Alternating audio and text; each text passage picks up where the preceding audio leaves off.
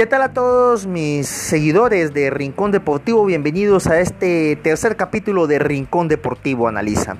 En esta oportunidad vamos a hablar de un tema que hace un par de semanas se estuvo hablando pero que no deja de tener la actualidad. Se trata del papel del futbolista huilense. Hace unas semanas eh, estuvo presente en la Asamblea Departamental el presidente del Atlético Huila, Jorge Fernando Perdomo, quien habló de varios temas, entre ellos el espinoso asunto del Estadio Plaza Salcir, así como del papel del deportista huilense, del futbolista de la región en la plantilla profesional. Y manifestó dos situaciones que llamaron mucho la atención. Por un lado decía que habían cuatro huilenses en el equipo eh, profesional y que quisiera tener el mayor número, pero que la realidad era que no había escenario para formar el talento. Asimismo, manifestaba que no había personal capacitado para formar ese talento. Y uno queda con la sensación o con una sensación bastante extraña porque pues él dice, quisiéramos que fuera mayor el número, pero la realidad es que no tenemos escenarios para formar el talento. No hay escenarios. Entonces, ¿qué es la cancha del jardín? ¿Qué es la cancha de Cándido Leguízamo? ¿Qué es la cancha de Granjas? ¿Qué es la cancha de Canaima?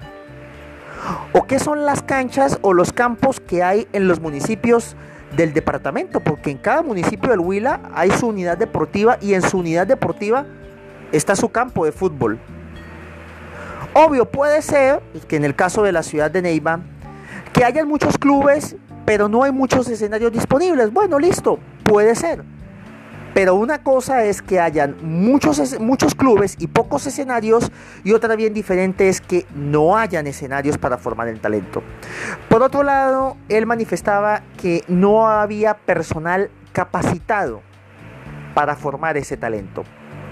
Es cierto que los clubes del fútbol aficionado eh, no, no cuentan con las mismas ventajas e incluso tienen muchas carencias comparados con el fútbol profesional y muchas veces los entrenadores tienen que sacar de su propio bolsillo la posibilidad o el recurso para acceder a capacitaciones. Pero entonces hay que tener en cuenta este detalle. En el departamento del Huila, o del departamento del Huila, mejor dicho, han salido jugadores que han nutrido clubes como el Pereira, el Tolima, hay algunos futbolistas huilenses en la primera B, hay algunos futbolistas en Centroamérica y hay algunos futbolistas en Europa. No es mayor el número, pero los hay.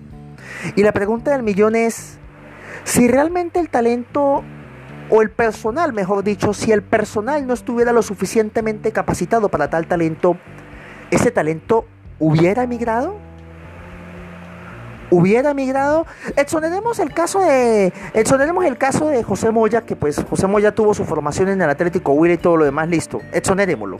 Pero entonces, los que han salido con destino a Centroamérica hubieran podido emigrar si de verdad el personal no está lo suficientemente capacitado?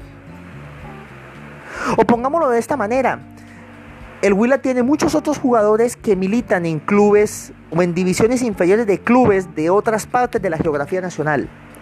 Si realmente el talento o el personal, perdón, si el personal no estuviera lo suficientemente capacitado, esos jugadores hubieran llegado a esos clubes?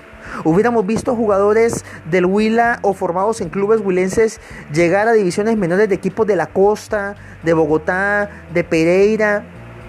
Si hubiera llegado, o pongámoslo más radical en el fútbol femenino, si realmente el personal no estuviera lo, suficientemente capacitado para formar el talento, el Huila hubiera tenido la posibilidad, o mejor dicho, Rizaraldo hubiera tenido la posibilidad de fijarse en tres muchachas del departamento del Huila para reforzar sus categorías menores.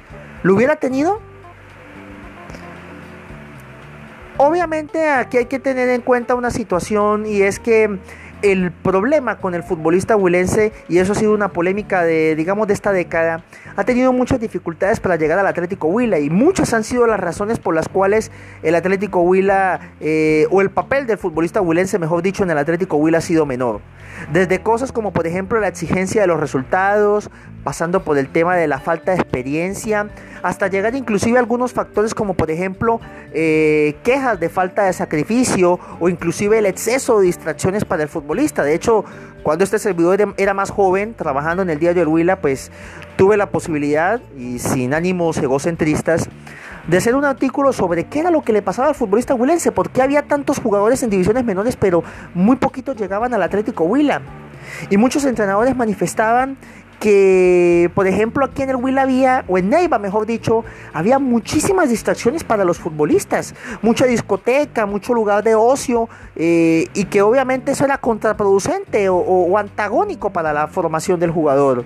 Incluso algunos entrenadores llegaban a decir que al futbolista Opita le faltaba sacrificio.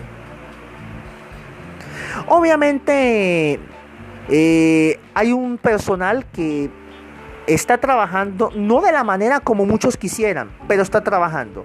Y están saliendo jugadores huilenses a otros clubes. No del número que todos quisieran, pero está saliendo.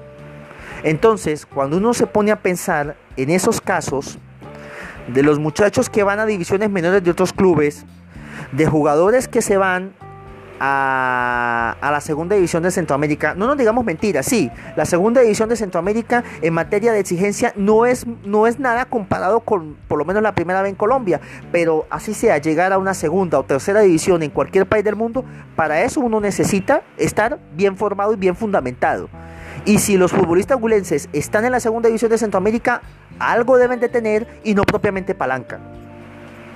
Y si se cuenta con dos futbolistas huilenses en Europa, entonces la pregunta del millón es, ¿realmente el problema es de falta de escenarios y realmente el problema es de falta de personal calificado para formar el talento?